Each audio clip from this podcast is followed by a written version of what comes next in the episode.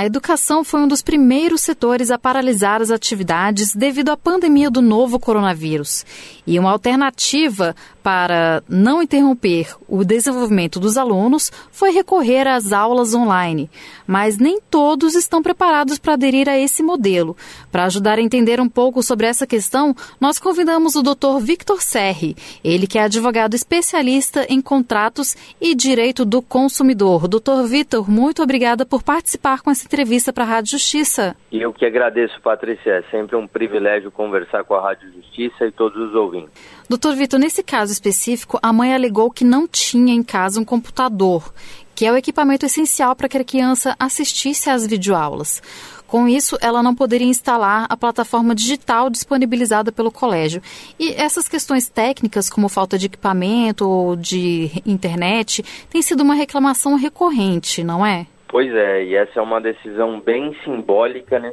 Isso porque é, me parece que a decisão ela deveria, ou decisões desse tipo, tem que levar em conta uma situação que transcende a relação jurídica desse caso, que é a relação contratual da prestação de serviço ou da continuidade da prestação de serviço. O exercício sociológico aí deve considerar se existe ou não a possibilidade de acesso efetivo daquele cidadão ao equipamento, à internet o que a gente sabe que infelizmente não é a realidade da nossa maioria da população.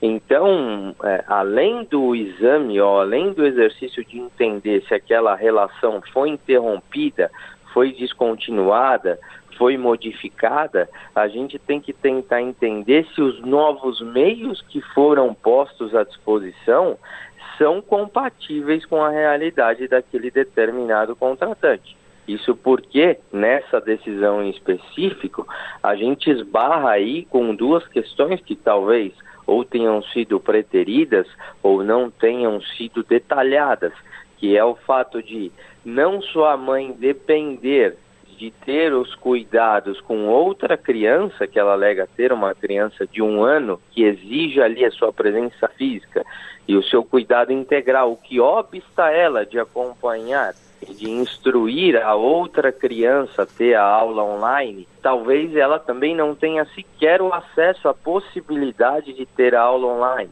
Isso porque não tem acesso à internet, isso porque sequer tem um computador. Então são questões aí de cunho social que muitas vezes transcendem a relação jurídica, porque elas são anteriores à relação jurídica. E como isso pode ser aplicado no direito do consumidor? Eu acho que é inevitável que, que o judiciário, que os magistrados é, é, tenham essa sensibilidade e certamente têm mecanismos e expertises para entender efetivamente é, é, a realidade daqueles determinados casos, porque é inevitável que cada caso tenha uma característica singular e isso deve ser levado em consideração. Então fica aí aquela premissa de que cada caso deve ser avaliado de uma maneira muito específica, né? Bom, nesse entendimento do Tribunal de Justiça de São Paulo foi levada em consideração é, a boa fé, né, a boa vontade do colégio em implementar a metodologia de ensino online, né? Portanto, não foi configurada quebra de contrato. O que, que é preciso, doutor Vitor, para que seja configurada essa quebra de contrato? Quais as situações que são aplicáveis? É, normalmente o contrato ele dispõe um, um, contrato bem equilibrado, um contrato de boa fé, um contrato efetivamente amparado nas diretrizes legais. Ele prevê algumas possibilidades de resilição, de resolução ou de rescisão. E uma delas, claro, é a interrupção daquele determinado serviço ou do fornecimento daquilo que foi contratado.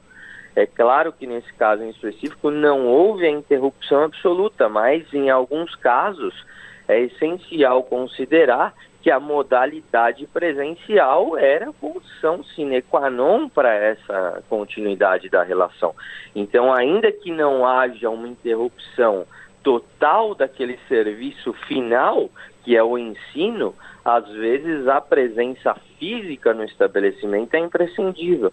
E aí, trazendo para o próprio caso aí, que, que, que, a gente vem utilizando como, como parâmetro, É, a mãe muitas das vezes depende do seu filho fisicamente naquela determinada instituição, porque ela ou tem outra criança para cuidar, ou tem outros afazeres que vão obstar ela de conseguir dar aquela atenção necessária para acompanhar a criança no, no, no ensino online que vai depender ali da tutoria física dela. Agora, embora é, não seja considerada quebra de contrato e esteja é, em questão a, a boa fé, Existe um questionamento com relação à qualidade do ensino e da aprendizagem online, né? É, nesses casos, o que, que os pais podem fazer para garantir que esse resultado seja recuperado? É, a gente fazendo um, uma ponderação de que isso é uma situação passageira, sazonal e pontual, tudo tende a se reequilibrar ou a, a isonomia tende a se retomar em breve quem sabe aí no próximo ano.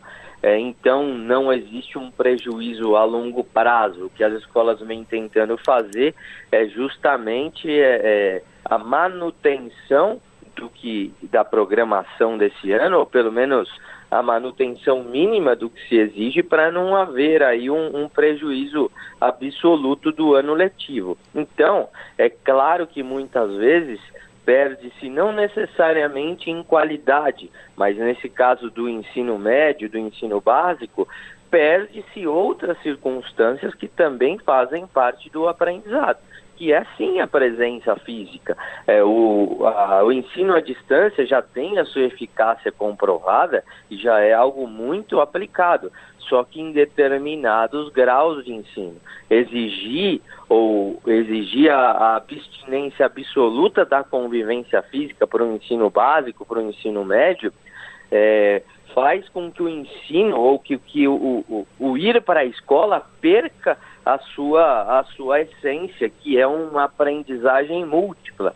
Então, é claro que existe uma preocupação dos pais, não só pela qualidade do que se transmite online, mas sobretudo pela, pelo que se perde dessa convivência. Certo. Na sua opinião, então, essa perda ou queda na qualidade justificaria uma redução das mensalidades? Com certeza, é justamente porque a, em que pese as escolas estarem também se onerando com a aplicabilidade e com a se ferramentando para as é, plataformas online para seguir com os seus ensinos, ainda que de, de, de modo distanciado, é inevitável que elas deixem também de se onerar com o fechamento dos seus estabelecimentos físicos.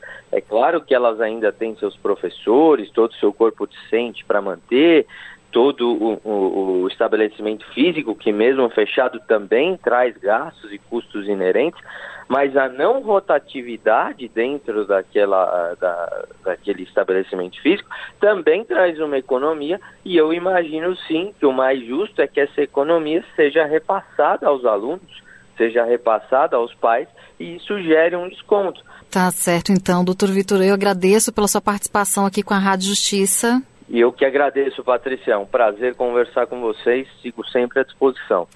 Bom, eu conversei com o Dr. Vitor Serri, ele é advogado especialista em contratos e direito do consumidor e ajudou a esclarecer aqui um pouco é, com relação a essa questão das aulas online, é, devido a uma decisão do Tribunal de Justiça de São Paulo que negou o pedido a uma mãe que, para que a escola suspendesse as aulas online e é, aplicasse a reposição de maneira presencial até o fim do ano.